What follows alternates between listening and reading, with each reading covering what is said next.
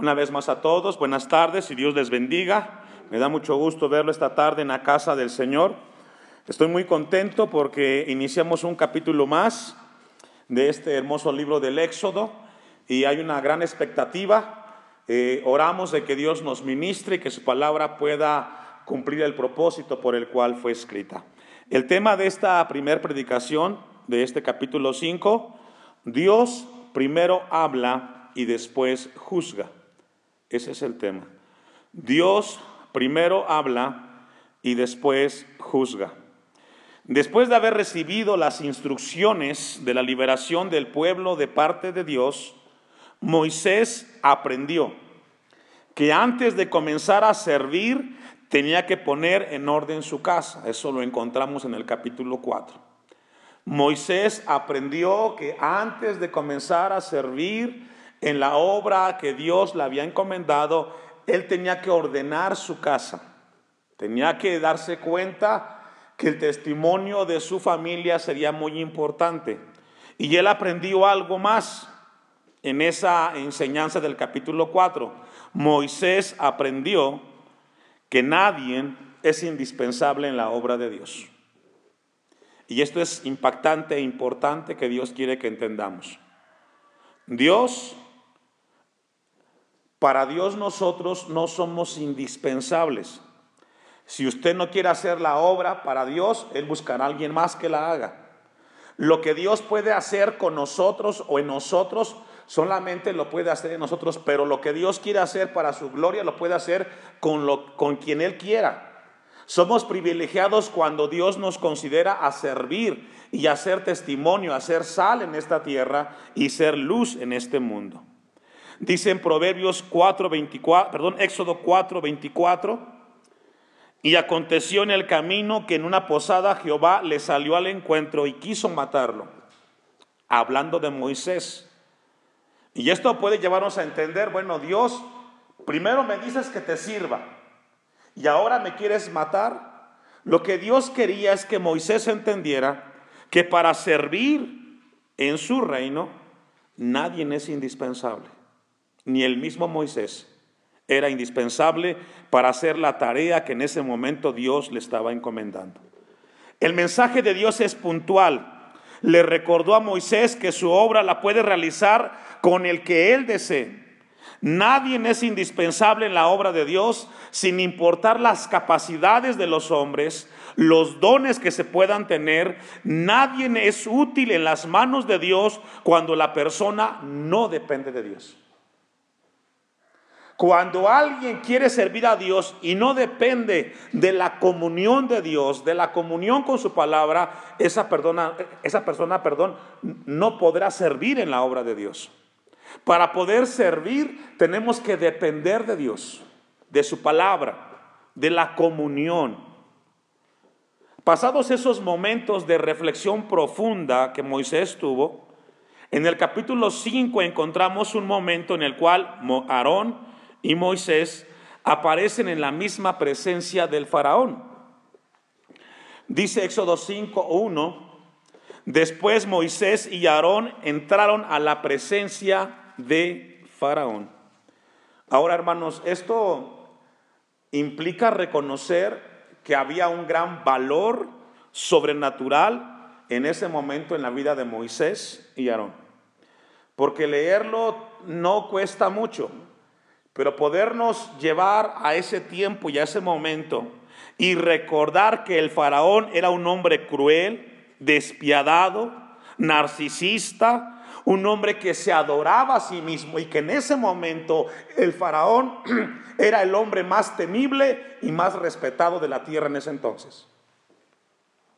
Que dos hombres comunes y corrientes se pararan frente a él para hablarle de parte de Dios no era poca cosa, hermanos. Se requería valor, porque no estaban frente a cualquier persona, estaban frente al hombre más poderoso, sanguinario y violento que en ese momento existía en la tierra. Y lo único que nos lleva a nosotros a reflexionar es que tanto Moisés como Aarón tenían de parte de Dios valentía y poder para enfrentar ese momento. Eso es parecido como cuando usted tiene que hablarle a sus hijos de frente y decirles la verdad. Se requiere valor.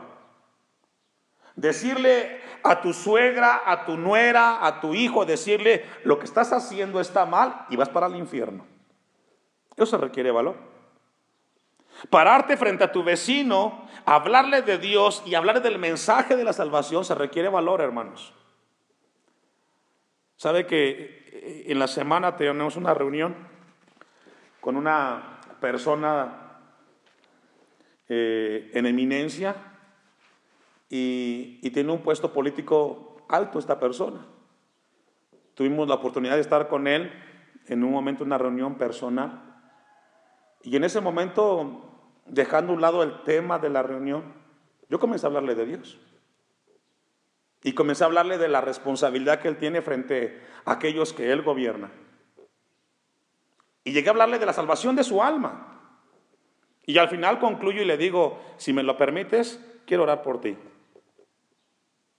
Se paró, salió de su silla, recorrió el pasillo, se paró frente a mí, oré por mi pastor. Eso, hermanos, a simple vista se ve muy sencillo, pero se requiere valor. Y se requiere respaldo de Dios para llegar a hacer esas cosas frente a aquellas personas que están en eminencia. Moisés y Aarón estaban frente a este hombre.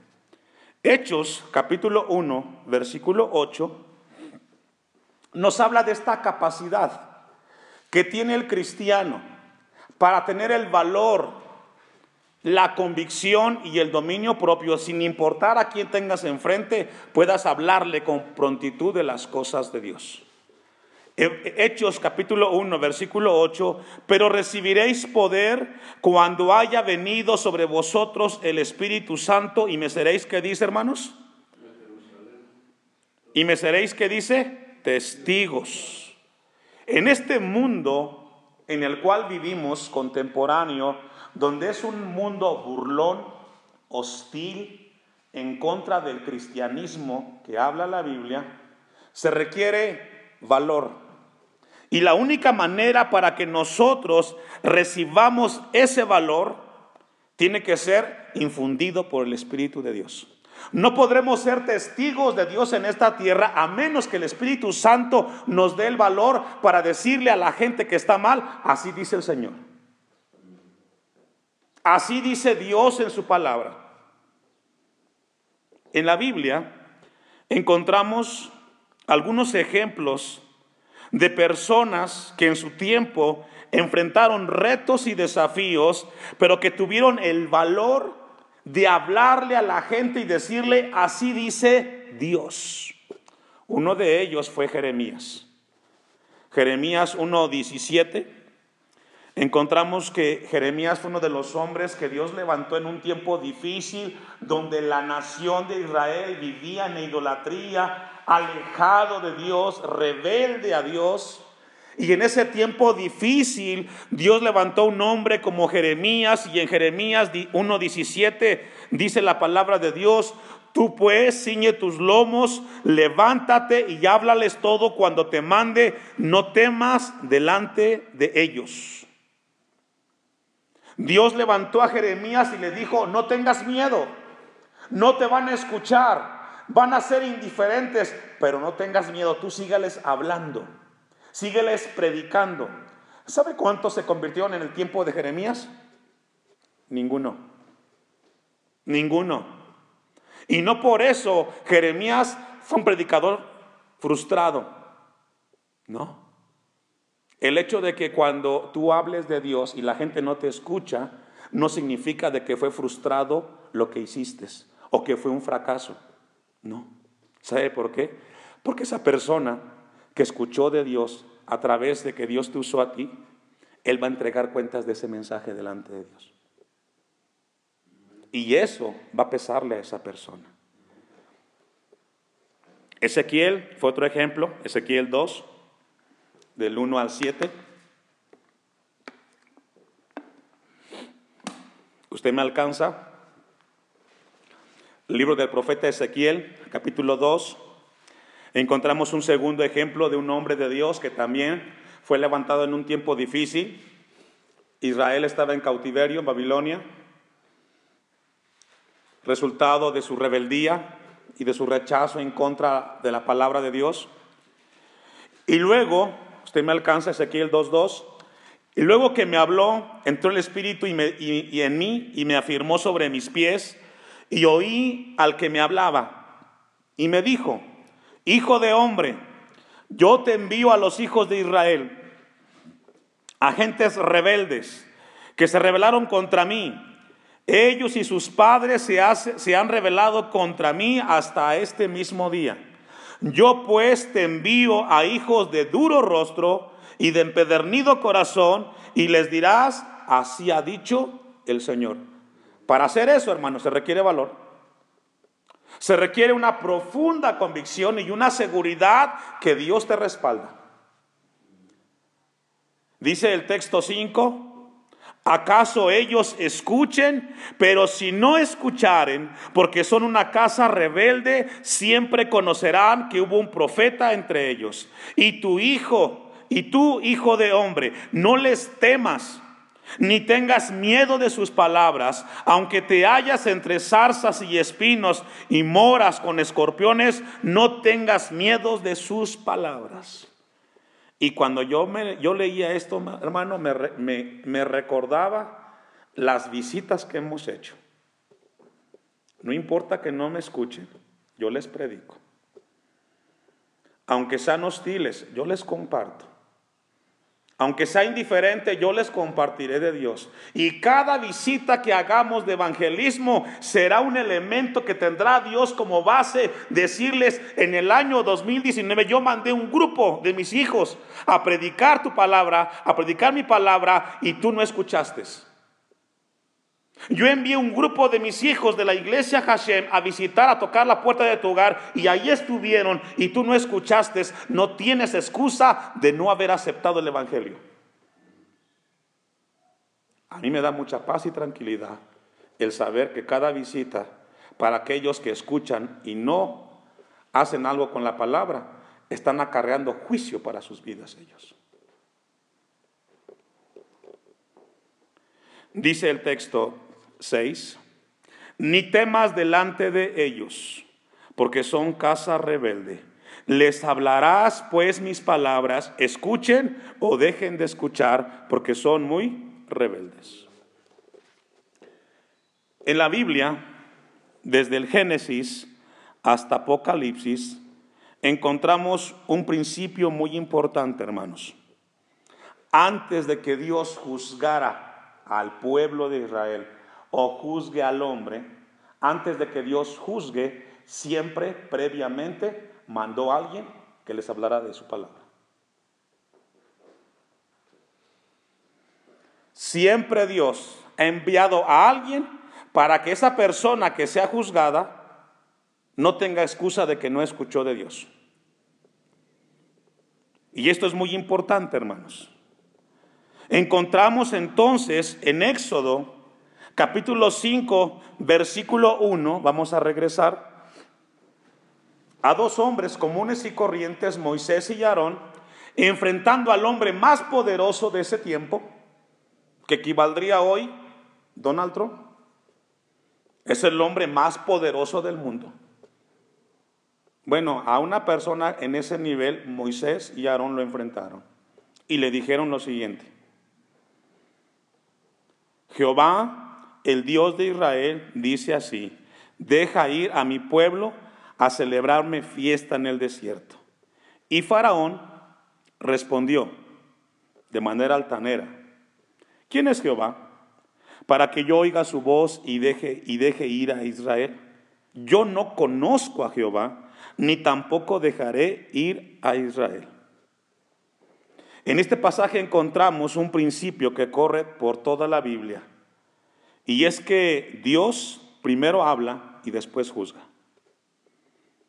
Hay alguien en este mundo el cual al cual Dios haya juzgado sin que antes no le haya hablado y le haya manifestado su plan de salvación? La respuesta es no. Todos los juicios que encontramos en el Antiguo Testamento fueron precedidos por avisos de Dios a través de sus profetas.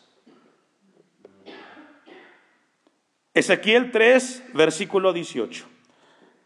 Faraón tuvo en ese momento frente a Aarón y a Moisés la oportunidad de escuchar del Dios de la Biblia, del Dios creador, pero él decidió no aceptar el mensaje. Ezequiel 3, 18 y 19. ¿Ya lo tiene? Cuando yo dijera al impío, de cierto morirás, y tú no le amonestares ni le hablares para que el impío sea percibido de su mal camino, a fin de que viva, el impío morirá por su maldad, pero su sangre demandaré de tu mano. Es decir, si alguien que tú conoces sabes que está lejos de Dios y Dios te ha hablado que le hables y no haces caso, Dios te va a pedir cuentas. A cada uno Dios nos habla y pone en nuestra mente aquellos que sabemos nosotros que están mal delante de Dios. Y muchas veces hemos dicho, pero es que no escuchan. ¿Para qué? Bueno, el texto dice, si esa persona muere y tú no lo exhortaste una vez más, yo voy a reclamar esa sangre sobre ti porque tú sabías y yo te envié y tú no quisiste. Versículo 19. Pero si tú amonestares al impío y él no se convirtiere de su impiedad, de su mal camino, él morirá por su maldad. Pero tú habrás, ¿qué dice hermanos? ¿Sabe que por eso evangelizamos? Por eso. Porque Dios a toda la gente que aquí hemos visitado y que ha venido aquí y que ha escuchado de Dios, ya se la percibió de la palabra de Dios. Si ellos no quieren escuchar y no quieren corregir, hay ellos con Dios. Pero usted y yo ya cumplimos como iglesia. Ya cumplimos. Dice el texto, pero tu alma, pero tú habrás librado tu alma. Tenemos que ser testigos de Dios en esta tierra. Ahora, ¿por qué tenemos que entonces compartir de Dios? La respuesta es para que Dios tenga una base de cómo juzgarlos en el día del juicio.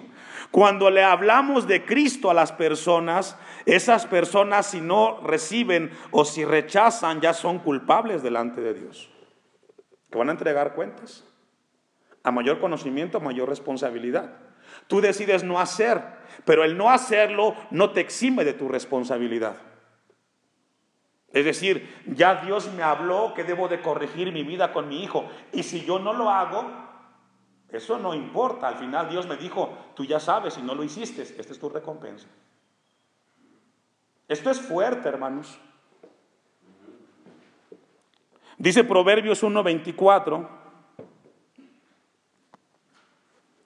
al 28. Dios primero manda a sus profetas para después juzgar a aquellos que escucharon y tomaron en poco la palabra y el mensaje del Evangelio. Proverbios 1:24. Por cuanto llamé y no quisiste oír, extendí mi mano y no hubo quien entendiese, sino que desechaste todo mi consejo y mi reprensión no quisisteis. También yo me reiré en vuestra calamidad y me burlaré cuando os viniere lo que teméis. Cuando viniere como una destrucción lo que teméis y vuestra calamidad llegare como un torbellino, cuando sobre vosotros viniere tribulación y angustia, entonces me llamarán. ¿Y qué hermanos? Ya no habrá tiempo. El tiempo de Dios es hoy. Cuando el hombre quiera decir, ahora sí voy a buscar a Dios, Dios dice, ya no voy a escuchar. Hoy es el tiempo. Hoy estoy mandando a mis hijos, hoy estoy moviendo a mi pueblo para que vayan a diferentes lugares, toquen las puertas y hablen de mi palabra. El día que tengan que entregar cuenta a esas personas, hermanos, no habrá una segunda oportunidad. La oportunidad Dios se las dio hoy. Por eso siempre Dios primero habla y luego juzga. Dios es Dios de amor, pero también es Dios justo y Dios es juez. Volvemos a Éxodo 5 y con esa introducción iniciamos la predicación. Después Moisés y Aarón entraron a la presencia de Faraón y le dijeron, Jehová, el Dios de Israel, dice así, deja ir a mi pueblo a celebrarme fiesta en el desierto. Subrayemos la palabra fiesta. Y Faraón respondió, ¿quién es Jehová para que yo oiga su voz y deje ir a Israel? Yo no conozco a Jehová ni tampoco dejaré ir a Israel. Y ellos dijeron, el Dios de los hebreos nos ha encontrado, iremos pues ahora camino de tres días por el desierto y ofreceremos, ¿qué dice hermanos? ¿Se dio cuenta cómo cambió ahí la palabra? Primero fue qué? Fiesta. ¿Y luego qué fue? Sacrificio. ¿Por qué ese cambio? Si logra identificarlo, si logra verlo. El faraón revela, yo no conozco a Jehová. Faraón fue indiferente en su respuesta, cerrándose herméticamente, no queriendo saber nada del Dios de la Biblia. Pero aquí encontramos algunos principios que quiero compartir con usted de parte de Dios. Y el primer principio que encontramos en el versículo del versículo 1 al versículo 3 es que Moisés le dice al faraón, deja ir a mi pueblo a celebrarme fiesta en el desierto. Dios quiere que comparemos esas dos palabras. ¿Por qué están cambiadas? ¿Por qué cambian? ¿Cuál es la diferencia entre fiesta y sacrificio? ¿Y por qué Dios estaba en ese momento interesado que Israel fuera al desierto a tres días de camino? Esto nos habla, hermanos, primero, cuando habla en el versículo 1, acerca de que fuera Israel a celebrarle fiesta en el desierto, habla del lado divino. Dios quería en ese momento que su pueblo fuera y tuviera una fiesta con su creador en el desierto. Esa es la parte divina de salir de Egipto. Pero después el versículo 3 cambia y nos revela el lado humano.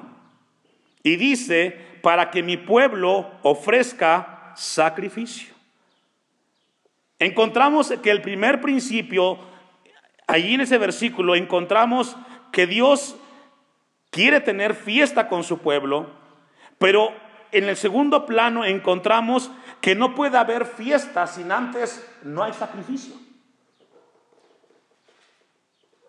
Dios quiere que nos gocemos en su presencia, Dios quiere que celebremos que Él es nuestro Dios, pero antes Dios quiere que entendamos que no puede haber gozo y no puede haber fiesta si antes no hay un sacrificio.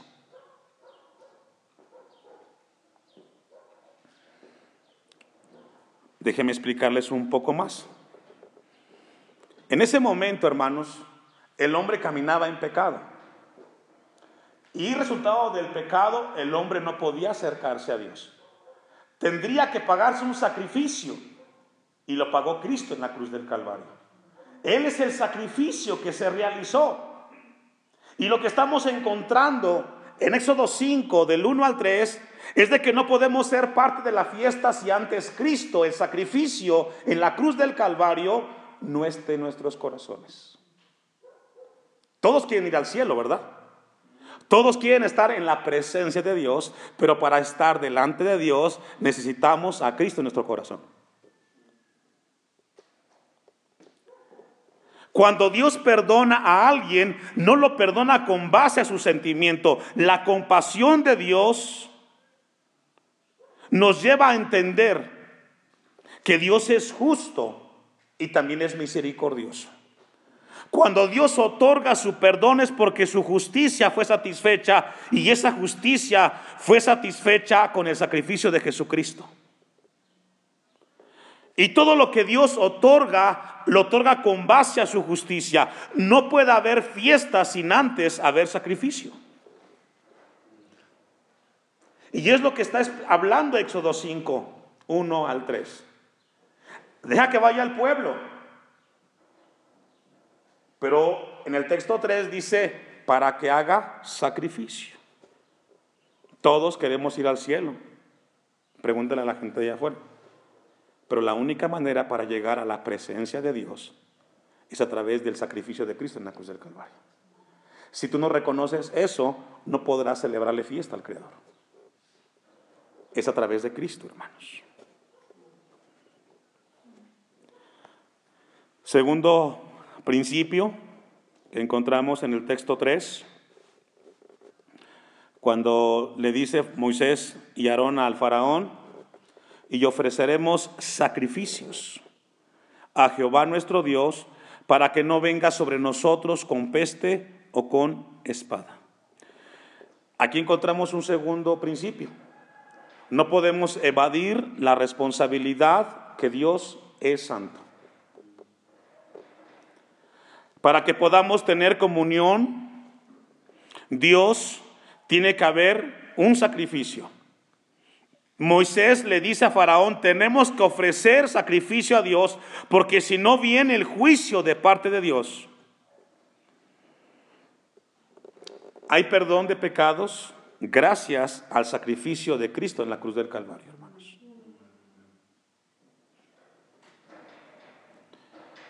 Y encontramos entonces que para poder tener fiesta con el Creador tiene que haber un sacrificio. Y nos hace de que referencia a que tiene que ser a través del sacrificio único que hizo Cristo yendo a la cruz del Calvario. Ahora encontramos aún un poco más importante. Ahí mismo en Éxodo 5.3. Y ellos, y ellos dijeron, el Dios de los hebreos nos ha encontrado, iremos pues ahora camino. ¿Me ayuda a leer?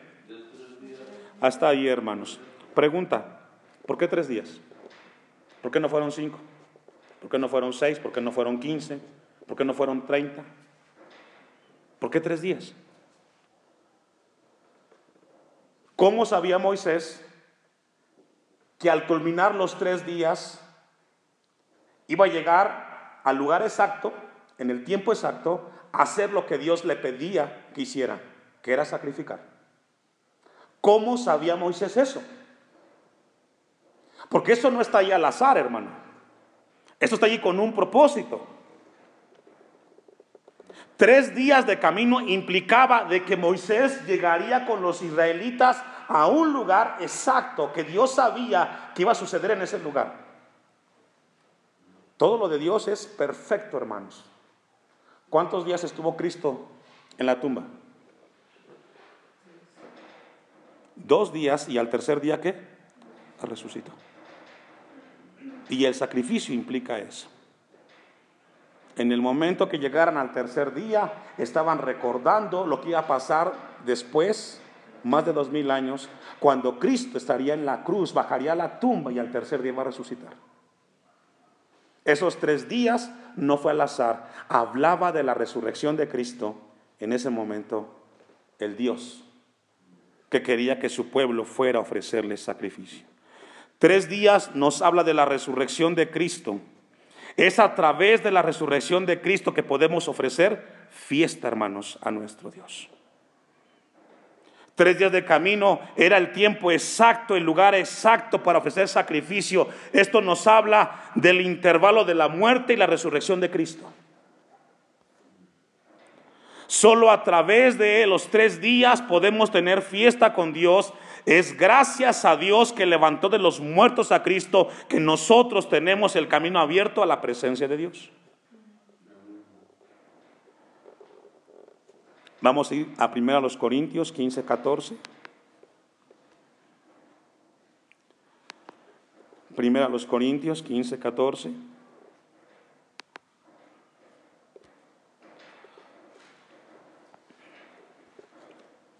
¿Usted me alcanza? Y si Cristo no resucitó, vana es entonces nuestra predicación, vana es también vuestra fe. Y somos hallados falsos testigos de Dios, porque hemos testificado de Dios que Él resucitó a Cristo, al cual no resucitó, si en verdad los muertos no resucitan. Porque si los muertos no resucitan, tampoco Cristo resucitó. Y si Cristo no resucitó, vuestra fe es vana, aún estáis en vuestros pecados. Pero ve el 20. Mas ahora, Cristo ha resucitado de los muertos. Gloria a Dios por ello.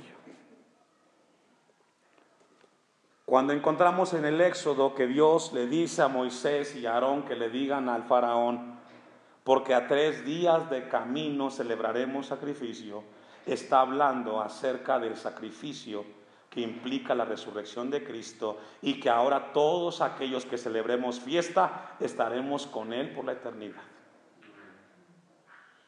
¿Sabe que cuando yo leía esto, hermanos, se me abrió el velo?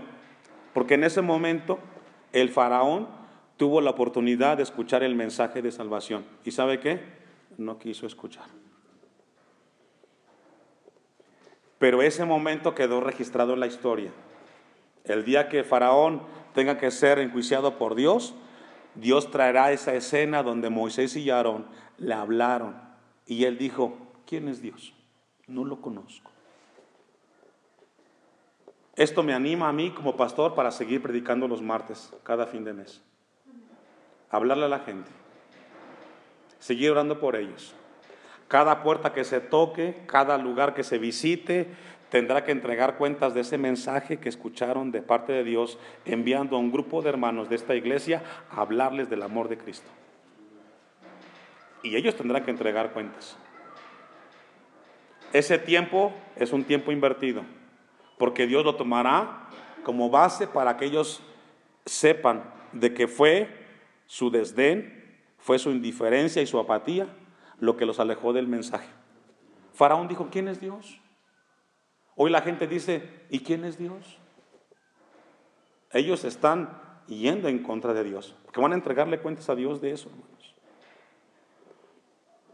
Vamos a concluir eh, para cerrar esta primera parte, porque el tiempo ha avanzado. Éxodo 5, 4. Entonces el rey de Egipto les dijo, Moisés y Aarón, ¿por qué hacéis cesar al pueblo de su trabajo? Volved a vuestras tareas. Y encontramos a un hombre materialista. Tenemos que trabajar. Olvídate de Dios. Faraón es ese tipo de, de, personas, hermanos, que usted les habla de Dios y que ellos dicen, es que no tengo tiempo, tengo que trabajar, estoy muy ocupado. Eso es terrible, hermanos. Faraón dice, Moisés, déjalos que vayan a trabajar. Faraón representa ese tipo de personas que ponen por encima de su alma y de su eternidad las cosas materiales y lo que están haciendo es endureciendo y endureciendo más su corazón. Y eso es terrible. Cuando una persona comienza a evadir, a no escuchar y, poner las cosas de este mundo por encima de las cosas de Dios, en ese corazón comienza a endurecerse. Y el endurecimiento, hermano, es oír, saber y no obedecer. Pero el, endurecimiento del corazón también es resultado del juicio de Dios. Cuando alguien sabe, escucha y no obedece porque está muy duro su corazón, porque está tan duro, es porque ya hay juicio de Dios. Teniendo enfrente la verdad de Dios y no hacerla, es porque tu corazón está muy endurecido. Y eso tendrás que entregar cuentas delante de Dios. Cuando usted viene a este lugar y Dios le habla, es mejor que obedezca lo que Dios le pide. Es mejor que hagamos lo que Dios nos pide para nuestras vidas, porque si dejamos que nuestro corazón se endurezca, va a pasarnos lo que el faraón. Escucharás, Dios tocará tu puerta, Dios te hablará y tú no obedecerás. Y eso es juicio. Usted que ya leyó este libro del Éxodo, porque seguramente ya lo leyó. Una pregunta, ¿se arrepintió Faraón? No. Y envió diez plagas, Dios. Y le mató a su hijo. Y aún así, no aceptó el mensaje de Moisés y Aarón. ¿Qué significa eso? Que una persona endurecida, aunque viva la experiencia más dura en este mundo, no va a aceptar que Dios le está hablando. Y eso es triste. ¿Sabe por qué? Porque esa alma va, directo a la perdición. Cuando Dios nos habla, hermanos, y a Dios gracias que Dios nos habla, hagamos caso a su palabra. Porque es terrible caer en las manos de un Dios vivo, hermanos. Que Dios nos ayude.